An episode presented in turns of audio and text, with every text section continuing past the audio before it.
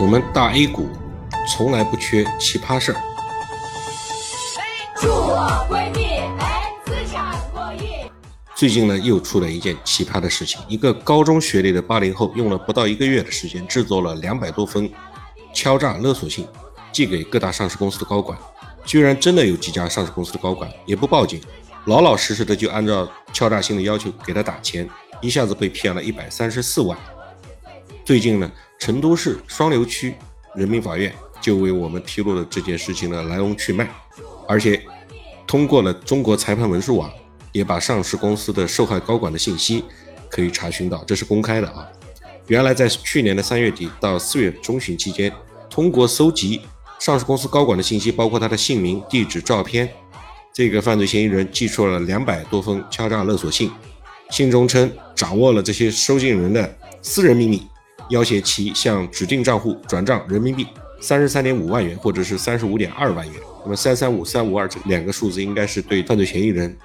现在应该是已经是罪犯了，因为案子宣判了，对他应该是有特殊的意义。没想到的是呢，居然真的有四家上市公司的高管中招，乖乖的打了合计一百三十四万。幸好这第五家上市公司的这个高管没有转账，而是选择了报案，才让这名男子落网。这名男子呢，把这个一百三十四万挥霍了十万，用三十万买了理财产品，剩余的钱呢，则是被法院及时的冻结了。最终，该男子被判了十年零六个月，罚金十五万元，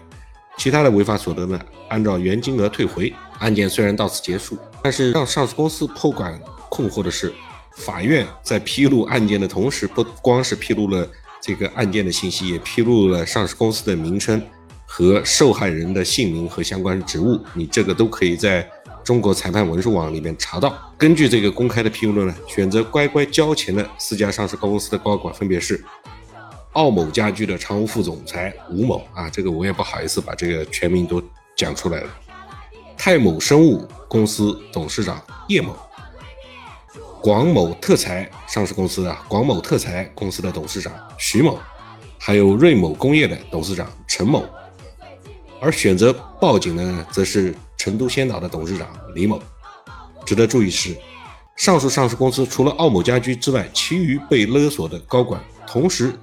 不光是上市公司的这个高管，也都是上市公司的实际控制人。哎，这个罪犯呢，选的这个人还是蛮地道的。究竟是什么私人秘密，使得一封简单的勒索信就能得手，而且对方还是上市公司的实际控制人？那么，让我们深思的是，这背后的高管们倒是到底是藏着什么样的秘密？是有多怕这些秘密被公之于众？是否会损害到上市公司的利益呢？对此呢，专业人士分析的高管们选择乖乖交钱的有可能的几个原因：第一，敲诈既遂的几家上市公司都是刚刚上市不久的，舆论环境比较敏感；第二，高管们出于个人名誉和防止黑天鹅事件发生的考虑，试图多一事不如少一事，呃，也确实有钱。第三呢，是当前的公民的维权意识有待进一步提高。我觉得这个理由是站不住脚的，都是上市公司的实控人了，这个对于法律法规应该是非常理解的。那么至于是否真的有私人秘密，具体是啥秘密，这个短时间相信这个韭菜们也不会知道。如果真的影响到上市公司的运行，那么在后续的发展过程中间，迟早也会暴露出来的。那么既然秘密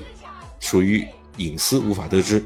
可以看看这些交钱的上市公司的近况如何。啊，这些上市公司行情方面呢，自二零二零年牛市以来，这些公司的股价都不是非常尽如人意的啊。这些公司的股价都处于下跌过程中间，最低的跌了百分之五点几，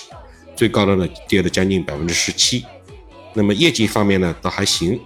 这个虽然比去年同期有所减小，但是呢，这个还是有利润的啊，都没有被 ST。那么最少的利润也在四千多万。这是截止去年三季度的净利润啊，年报还没有披露。据说呢，这名罪犯敲诈信是在二零二零年三月底至四月中旬制作的，两百封信其实只用了半个月的时间，平均一天十三封。